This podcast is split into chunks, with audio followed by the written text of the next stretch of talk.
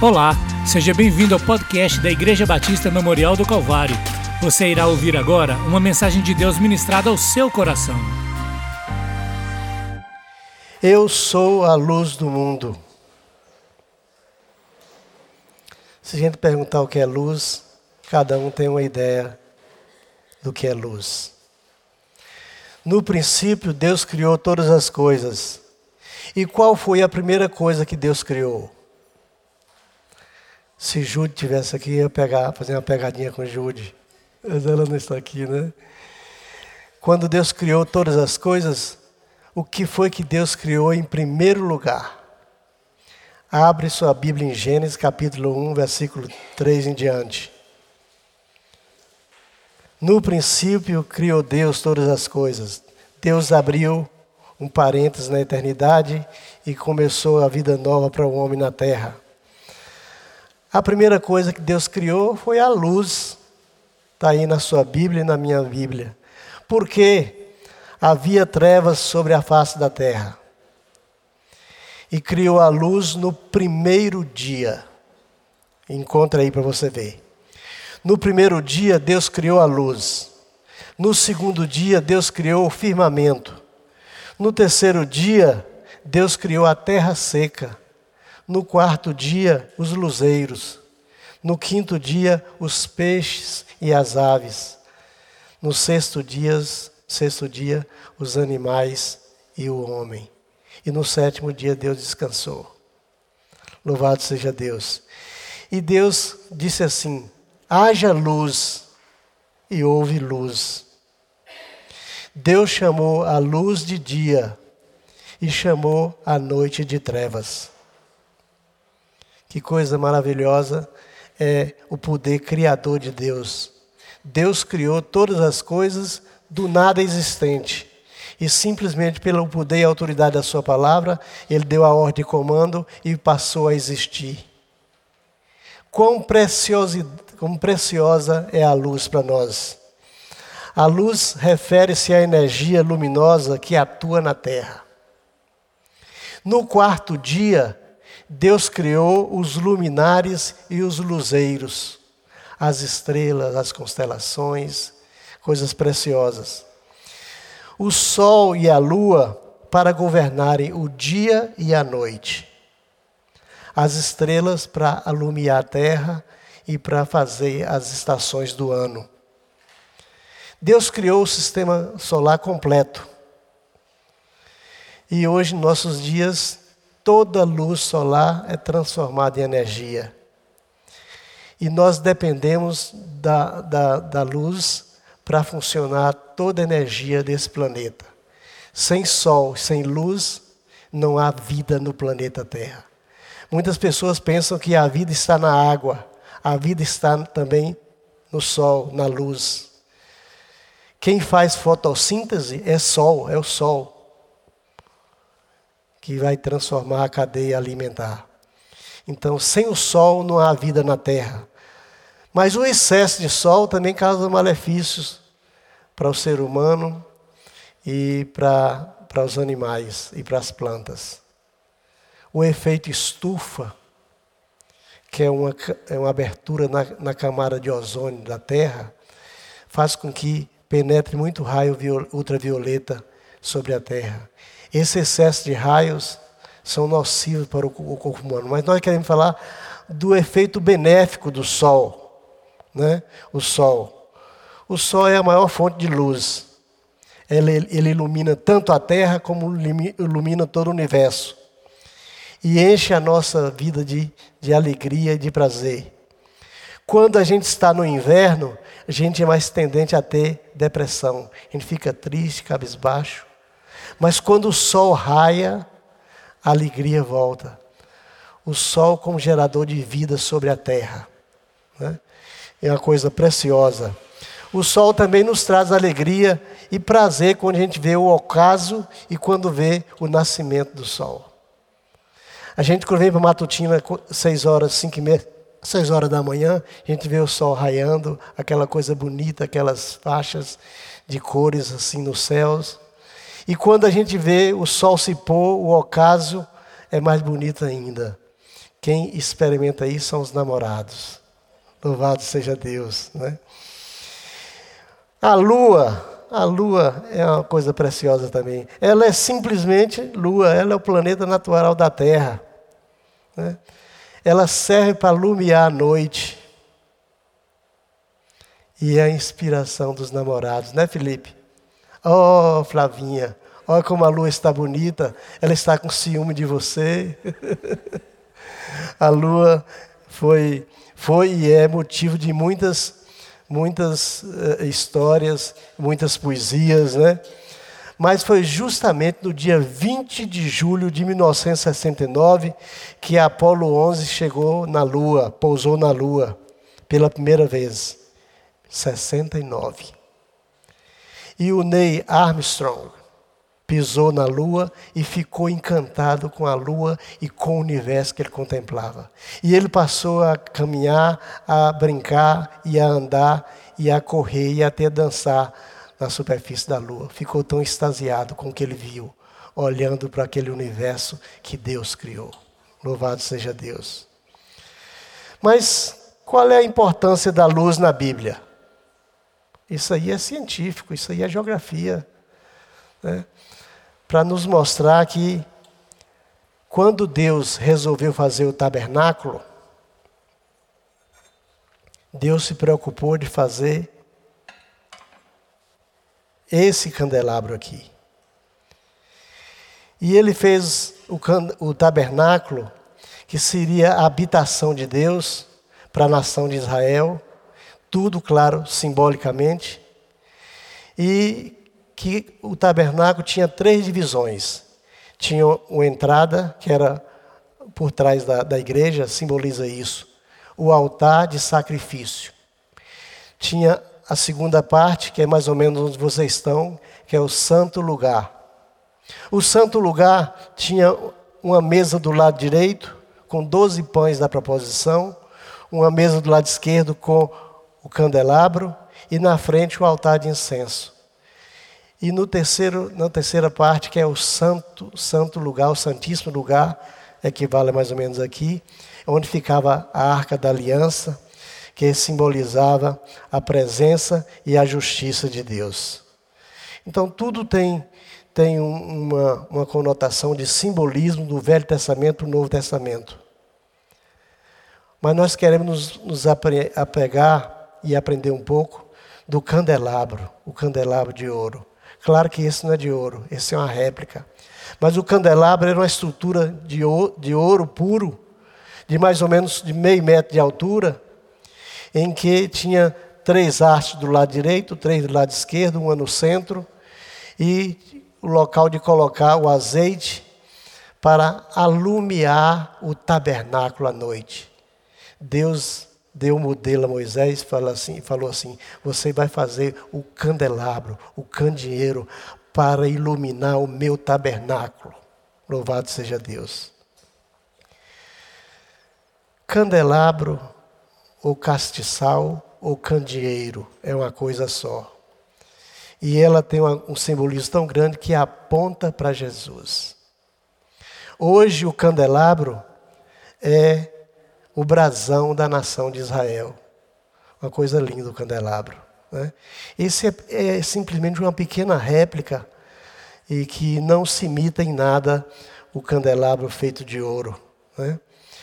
todo maciço, que simboliza a divindade de Cristo e a preciosidade para a igreja.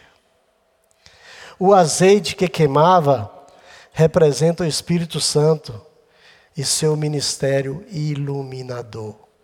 O Espírito Santo é quem vai trazendo luz à mente das pessoas, esclarecendo sobre toda a verdade. E continha sete lâmpadas, e ele era obrigado a ficar aceso desde as seis horas da, manhã, da noite até as seis horas da manhã. Passava a noite toda acesa. E de longe você via a arca, você via o santo lugar, e o candelabro iluminando. E essa é uma coisa bonita no deserto. Né? E aquele, aquelas tochas iluminando, e, e Deus se, se, se se ficava assim, perplexo com aquilo que ele mandou criar, porque tudo era um simbolismo para a glória dele, para espelhar na pessoa bendita de Jesus. O candelabro aponta para Jesus. Jesus é o candeeiro que alumia o mundo. E não é por acaso que ele falou assim: Eu sou a luz do mundo. Quem me segue não andará em trevas. Mas a luz tem algumas metáforas. Deus é luz. A presença de Deus é iluminadora, tão brilhante sobre o mundo que ninguém pode se aproximar dele. Tamanho é o brilho, o resplendor, isso nós chamamos de Shekinah de Deus. Mas é luz. Quando João viu o trono de Deus no capítulo 5 de Apocalipse, ele viu aquela, aquele trono e um semelhante ao filho do homem, e viu fumaça, viu luzes, viu anjos, viu toda, toda sorte de coisas circulando a Jesus. Coisas preciosas que acontecem e que às vezes nossa mente não imagina como é tão brilhante a figura de Jesus. Mas Jesus falou que Ele é a luz do mundo, Ele é o iluminador do mundo, Ele é a fonte de luz, tanto física como na ética. No mundo material, trevas são ausência de luz. Quem anda em treva está ausente de luz e da luz de Deus. A luz nos foi dada para que andássemos nela e desfrutássemos das suas bênçãos. Luz significa calor, saúde, vida. E Jesus é tudo isso. É a luz divina, é a luz que ilumina os homens. Por essa causa é que nós, crentes, cremos numa natureza espiritual elevada, por causa da iluminação que Jesus faz em nós. Nós conhecemos na Bíblia algumas pessoas que foram candeeiros de Deus. Sabe o que é candeeiro? Sabe? Aquela candeiazinha, aquele vidro. Tem um fifó, né? Mas o candeeiro é mais bonito, né? né? O candeeiro não se parece com o candelabro. Candelabro ou menorá foi o que foi feito na construção do templo. Mas na Bíblia tem pessoas que foram lâmpadas de Deus nessa terra. Samuel foi o último profeta, o último juiz de Israel e o primeiro profeta. Foi escolhido por Deus para ser sacerdote, profeta, juiz sobre toda a casa de Israel. E ainda pequeno, com 12 anos, ele foi para o santuário e diz o texto sagrado no capítulo 3 que naqueles dias era muito rara a palavra de Deus e mais rara ainda a profecia, as revelações da palavra de Deus. E Samuel foi dormir. E antes que o, que o candeeiro se apagasse, antes que o candelabro se apagasse, Deus chamou Samuel três vezes. Você vai ver essa história lá em 1 Samuel, capítulo 3. E três vezes Deus chamou Samuel, antes que a lâmpada se apagasse. Antes que a lâmpada se apague, Deus vai fazer alguma coisa na sua vida. Nós não gostamos de orar no escuro. Acendemos a luz, nos dobramos nosso joelho e começamos a orar para a luz. Porque a, a escuridão é trevas. E as trevas nos dão medo. Mas a luz nos dá alegria, nos dá renovo, nos dá esperança. Antes que a lâmpada se apagasse, Deus chamou Samuel. Olha, Samuel, a obra é urgente e precisa ser feita. Deus tem uma obra para cada um de nós. Você pode até dizer assim: não, mas eu sou simples, não sei muita coisa, mas Deus tem uma obra para cada um de nós. E nenhum de nós deve ser inútil no reino de Deus. Sempre tem uma coisa que nós podemos fazer. porque nós fomos iluminados para brilhar nesse mundo. Você pode falar assim: eu não sei ensinar, mas você sabe visitar. Eu não gosto de visitar, então você sabe orar. Vai dizer também que não gosta de orar. Né? Orar é uma coisa que faz bem a todo mundo e que nós gostamos de fazer e que nós gostamos de receber a oração. Eu fiquei encantado hoje de manhã quando a mulherzinha Dona Nélia levantou e falou assim: Eu tive um acidente em casa e estou precisando de oração da igreja. E aquilo caiu no meu coração. Né? Ela simplesmente pediu oração. Se eu não pedir à igreja, que eu vou pedir a quem? Oração é uma coisa preciosa que nós temos que desenvolver. E a oração intercessória é mais preciosa ainda. É como se a luz chegasse sobre a vida das pessoas. Antes que a lâmpada se apagasse, Deus insistiu com Samuel: Samuel, Samuel. E ele pensando que era Eli que chamava ele. Mas ele era muito novinho e ainda não entendia do sobrenatural. Antes que a lâmpada se apagasse pela terceira vez, Samuel ouvia a voz e Eli falou assim: Vai lá, meu filho, e diz assim: Fala, Senhor, que o teu servo ouve. Fala, Senhor. Você já esteve no divã de Deus? Você e Deus sozinho no seu quarto no divã e falar assim: Senhor, agora eu não saio daqui enquanto o Senhor não falar comigo.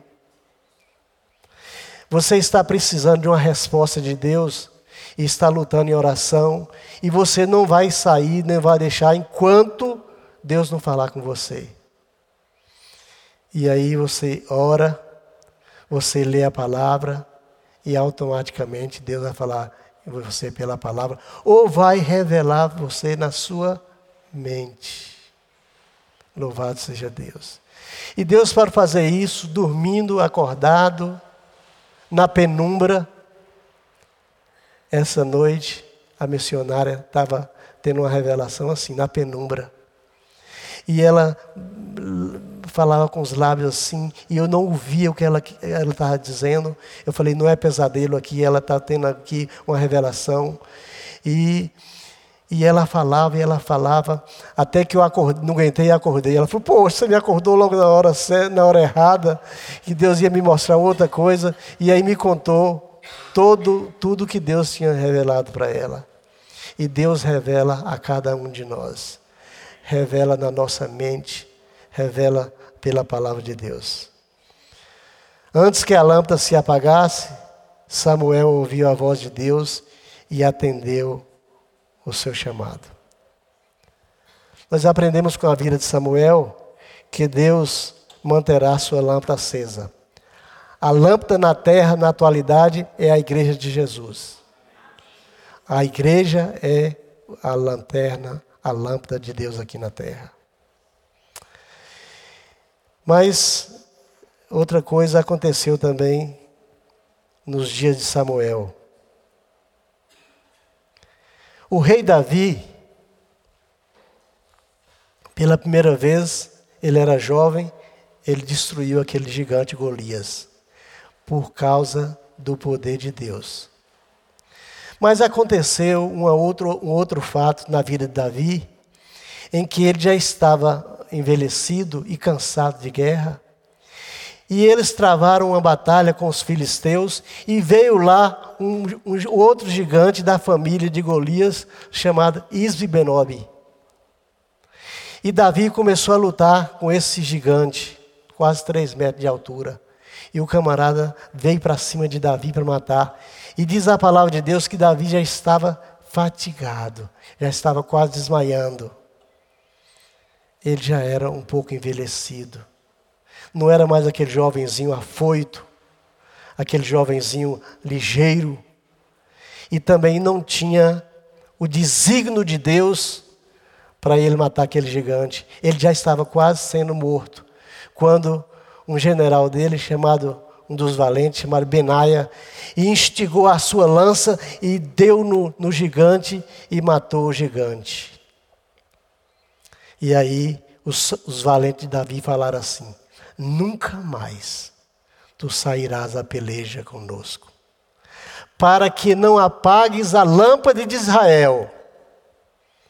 Quando eu encontrei isso na Bíblia, meu coração se alegrou. Eu falei, oh, coisa bonita. Né? Para que não apague a tua descendência. Da tua descendência virá o Messias. Tua descendência não pode ser apagada. Nunca mais tu irás à guerra, tu sairás da guerra conosco. Para que não apagues a lâmpada de Israel. Louvado seja Deus. Baseado nisso, ele escreveu o Salmo 27, versículo 1. O Senhor é a minha luz e a minha salvação. A quem temerei? A gente vê o zelo e o cuidado dos valentes de Davi por ele.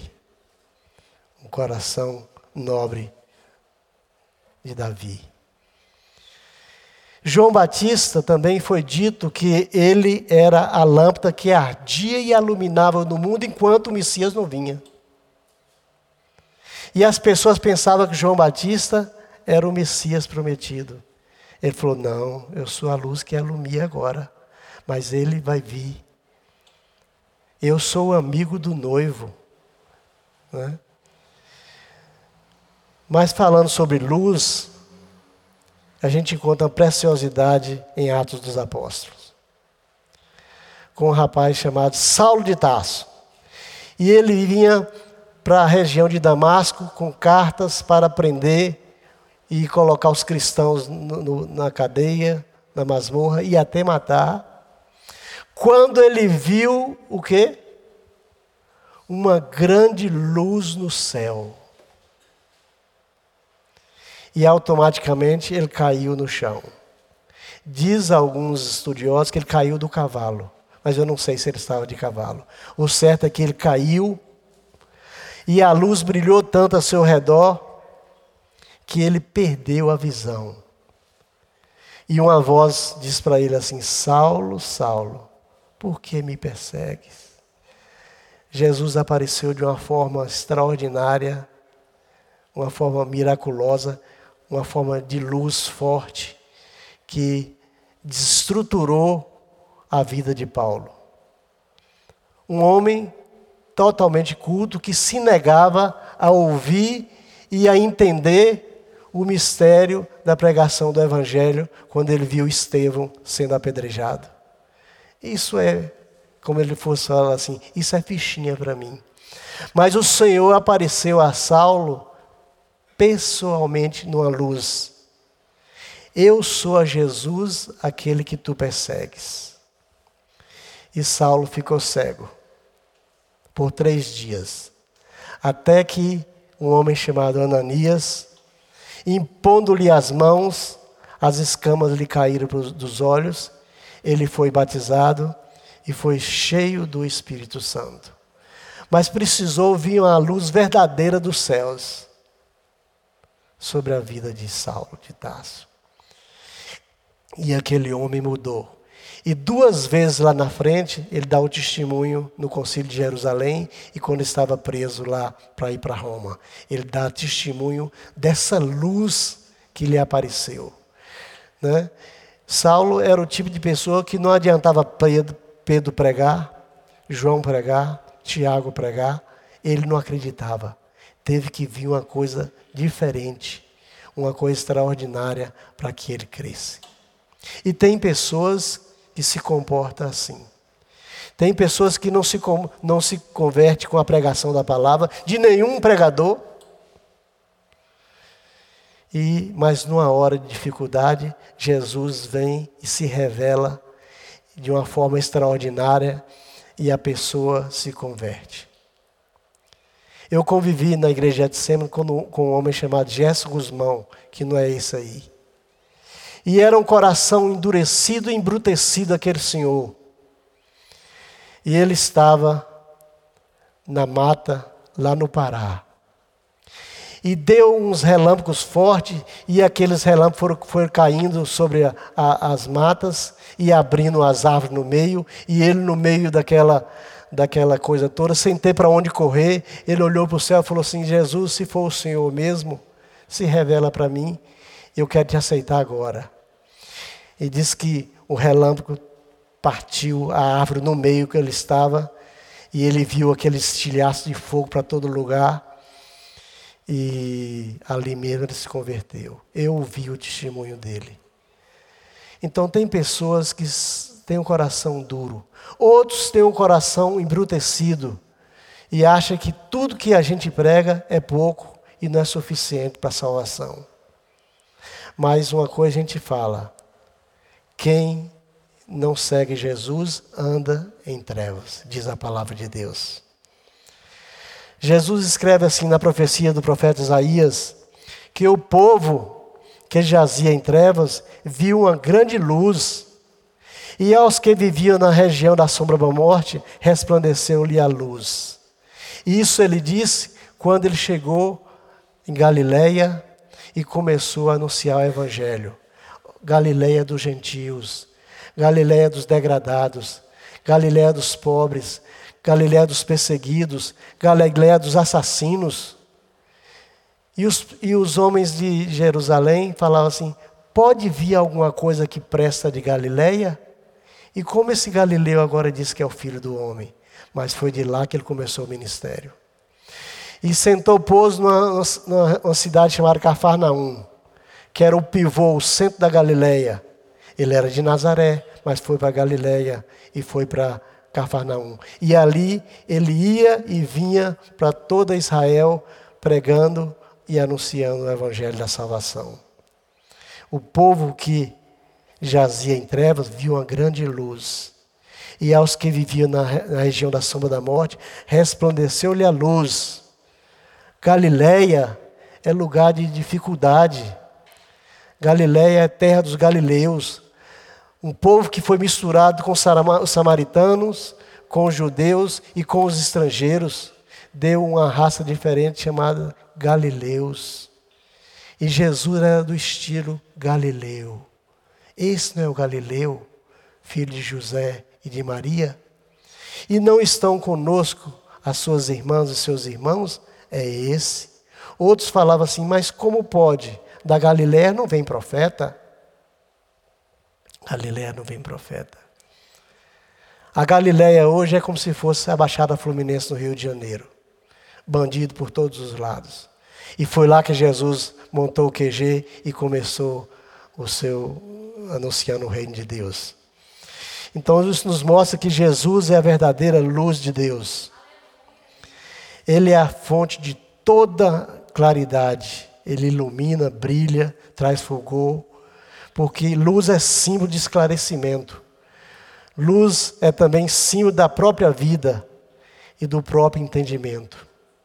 A pessoa que anda na luz está recebendo de Deus revelações profundas na palavra dele e através da oração. As pessoas que andam em trevas não recebem revelação nenhuma, simplesmente está, está, está em agonia. Diz a história que Charles Darwin, com aquela, aquela teologia, teoria dele, da origem das espécies, diz que ele morreu em tanta angústia que ele disse que só via trevas em cima dele porque ele foi o pivô contra a Bíblia. E foi uma celeuma tão grande, até nos dias de hoje, né? a origem das espécies. Então, às vezes as pessoas morrem em trevas, morrem sem chegar à luz, morrem sem ver a luz. Tem até uma música de Roberto Carlos, fala que a luz só pode ser Jesus. Tem uma música assim, não tem? Pois é, Jesus é a verdadeira luz. E ele diz assim: Eu sou a luz do mundo. Quem me segue não andará em trevas, mas terá a luz da vida. Quem anda na luz, anda no amor de Deus. Quem não anda na luz, anda nas trevas. Quem anda na luz e tem a iluminação de Jesus, tem a sua vida limpa, a sua vida é, santificada. Quem não anda na luz, anda em trevas. Infelizmente, diz a palavra de Deus. E Jesus diz em João 12,46: Eu sou a luz que vinha ao mundo, para que todo aquele que crer em mim não pereça, mas tenha a vida eterna. Louvado seja Deus. Mas tem algumas preciosidades na Bíblia sobre Jesus. No livro do profeta Malaquias, ele é chamado de o sol da justiça. Raiou o sol da justiça. Mas para vós que temeis o meu nome, nascerá o sol da justiça, e vós vos alegrareis e andareis como bezerros desmamados de alegria para um lado e para outro. Isso é a última profecia de Malaquias. E no livro do Apocalipse, Jesus é chamado a lâmpada de Deus. A nova Jerusalém que desce da parte de Deus vai ser iluminada pela lâmpada de Deus, que é Jesus. Mas ele também é chamado de a resplandecente estrela da manhã. Louvado seja Deus. Porque tudo que é bonito, tudo que é precioso, tudo que é poético, casa com a figura bendita de Jesus. Do livro de Gênesis, que começa a criação da luz. No livro do Apocalipse, termina como Jesus sendo a lâmpada da Nova Jerusalém. Lá não vai ter luz nem luzeiro, porque o próprio Cordeiro é a luz, é a lâmpada de Deus. Você encontra lá em Apocalipse capítulo 22, 16. Jesus é a luz verdadeira. Ele ilumina o caminho certo, ele remove as trevas. Todos que seguem a Jesus são libertos das trevas do pecado, do mundo de Satanás. Quando Jesus curava os cegos, e ele curou a muitos, mas teve um de uma maneira especial, quando ele untou lodo com cuspe e um, colocou nos olhos e falou assim: Vai e lava-te no lago de Siloé. E aquele homem foi e voltou enxergando. E aquele homem foi levado lá para o sinédrio para dar testemunho, porque aquele homem era cego de nascença e agora enxergava. E aí os, os fariseus, os saduceus, os escribas apertaram aquele homem. Mas como? Quem fez isso com você? Eu não sei, eu só sei é, que eu era cego. Agora eu vejo. Entrou luz no coração daquele homem. E aquele homem passou a enxergar. É como se hoje as pessoas estão com cegueira pela catarata. E não está enxergando nada, só está vendo vulto. E hoje a medicina tão evoluída, a pessoa vai e opera uma catarata, e aí ele começa a enxergar tudo. Tem uma formiga no chão, ele está enxergando. Depois opera o outro olho, ele vê outra formiga e fala: Estou vendo é duas formigas, um do lado de outro. Né? Mas naqueles dias, só Jesus podia fazer essa, essa, esse milagre.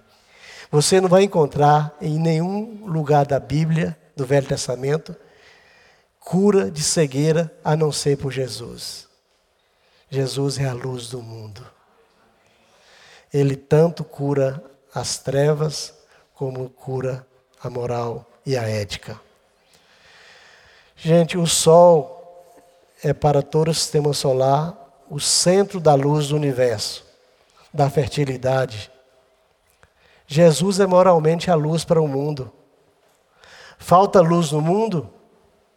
Jesus é toda a fonte que dissipa as trevas. Luz traz conhecimento. Luz traz libertação. Luz traz razão. As pessoas não precisam viver em ignorância espiritual, porque Jesus é luz. Ele dissipa as trevas e ele traz entendimento. Louvado seja Deus por isso. O que é, que é Jesus para o mundo? Jesus é o candelabro que ilumina o templo. Aquele candelabro. Esse aqui. Uma réplica daquele. Jesus também é a lâmpada que se acende no escuro. Jesus é a candeia que brilha no, brilha no lugar tenebroso. E Jesus é o farol que ilumina o mundo. Quem me segue não andará em trevas, mas terá a luz da vida, a luz do mundo. Como é que os homens podem se tornar luz? Os salvos são iluminados por Jesus e recebe mais e mais entendimento da natureza de Deus. O livro do profeta Oséias fala três coisas importantes. Deus tem uma contenda com os habitantes da terra. Por quê? Falta-lhes verdade, falta-lhes amor, falta-lhes conhecimento de Deus. Quem não conhece a Deus vive em trevas. Quem não conhece a Deus pela revelação da Sua palavra vive em trevas. Porque a fé é que é o suficiente para nós crermos em Jesus, vem pelo ouvir e ouvir a palavra de Deus. Eu encontrei sexta-feira, lá no Mediterrâneo, Dr. Josué, um amigo meu, completou 50 anos de casado. Ele nos convidou para nós irmos na missa e no, na festa dele. Nós fomos. Lá encontrei um colega que veio me dar um abraço e falou assim: Eu ainda tenho aquela Bíblia que você me deu. Já li quatro vezes, mas não entendo muita coisa, não entendo quase nada. Falei: Se você quiser, a gente pode marcar um tempo para a gente estudar a Bíblia juntos, né? se você quiser. Falou: É, eu vou pensar. Mas já li quatro vezes e não ficou nada, né? Eu falei: Continua lendo a quinta, que o Espírito Santo vai começar a falar com você precisa ter alguém para explicar sobre a luz. Aquele eunuco da rainha de Candance estava lá no deserto, lendo o livro do profeta Isaías. E Deus mandou a Filipe, vai lá e suba e explique a palavra para ele. E Filipe foi e explicou. Depois que explicou, ele entendeu o que tinha acontecido em Jerusalém e falou assim: Eis aqui a fé e eis aqui a água. O que, que me impede de ser batizado? Chegou luz na vida daquele homem. E aquele homem foi batizado por Filipe ali. E Filipe automaticamente foi transladado para outro lugar.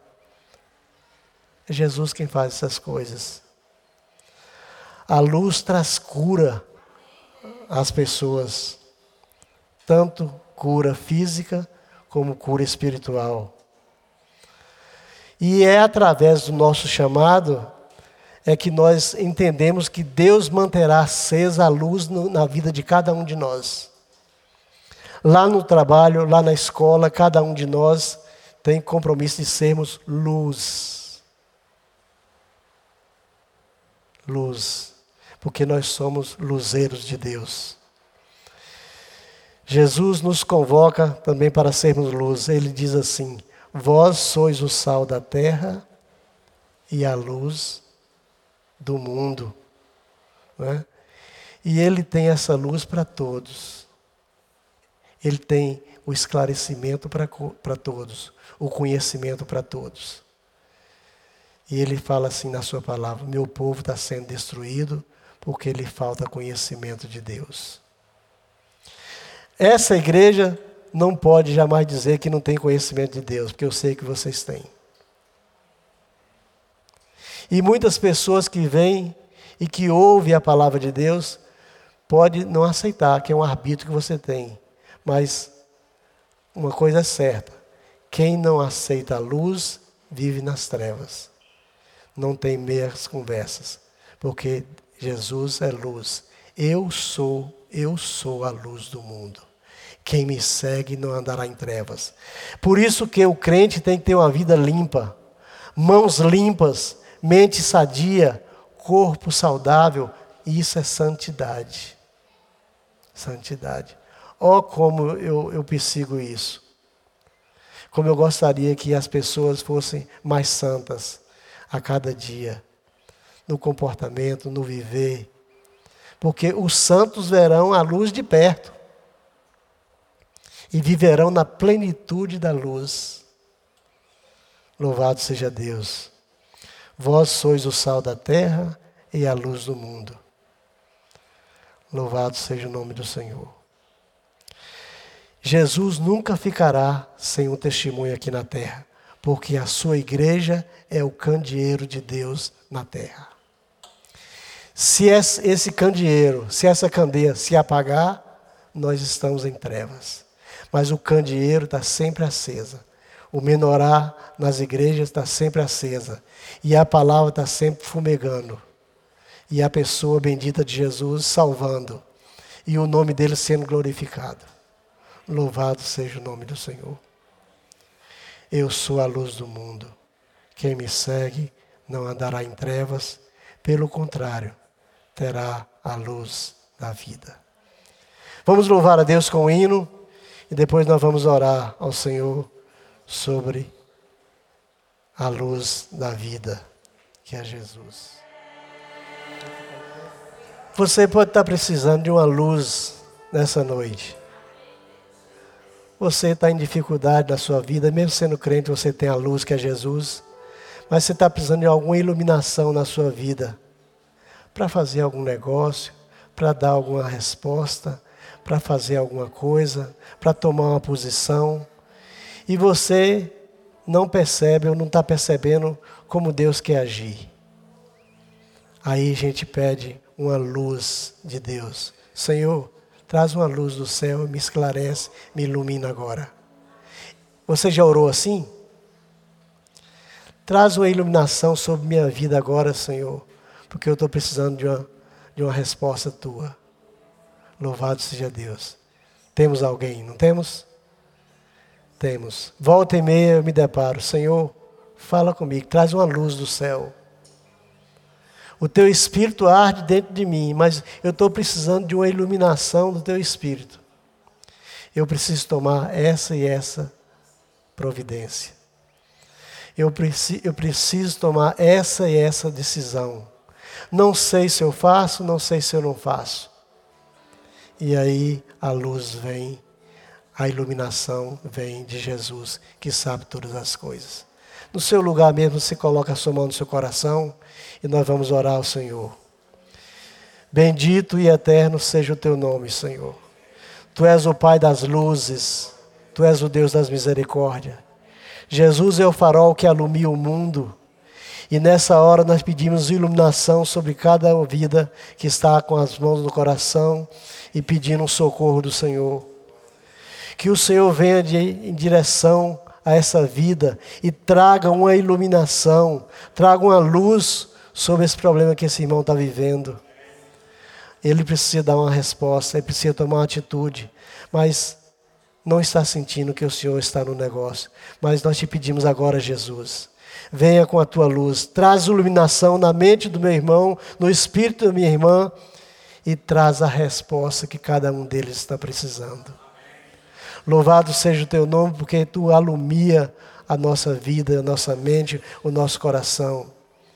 Tu és o farol do mundo, tu és o sol da justiça, tu és a lâmpada que não se apaga, Jesus. Venha em nosso socorro agora e nos traz uma direção. Rompa com as trevas que às vezes está nos beirando, Senhor, nos impedindo de receber a tua bênção. Mas faz isso nessa noite ao teu povo, na tua igreja. Traz, Senhor, um facho de luz bem forte sobre a mente de cada um, sobre a vida de cada um, e responda segundo o teu propósito. Ilumina nossa mente, em nome de Jesus. Amém. Você acabou de escutar ao podcast da Igreja Batista Memorial do Calvário. Se gostou, curta e compartilhe.